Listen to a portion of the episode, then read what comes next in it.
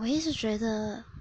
以古代人来看，现在应该会觉得有手机这件事情是蛮不可思议的。觉得怎么会有一台小小东西，在短短几秒钟就可以把讯息传递给其他人知道？那还可以在网络上搜寻各种的知识，甚至连部分的休闲娱乐都可以在手机上完成，像是购物、玩游戏、社交、听音乐、追剧都可以。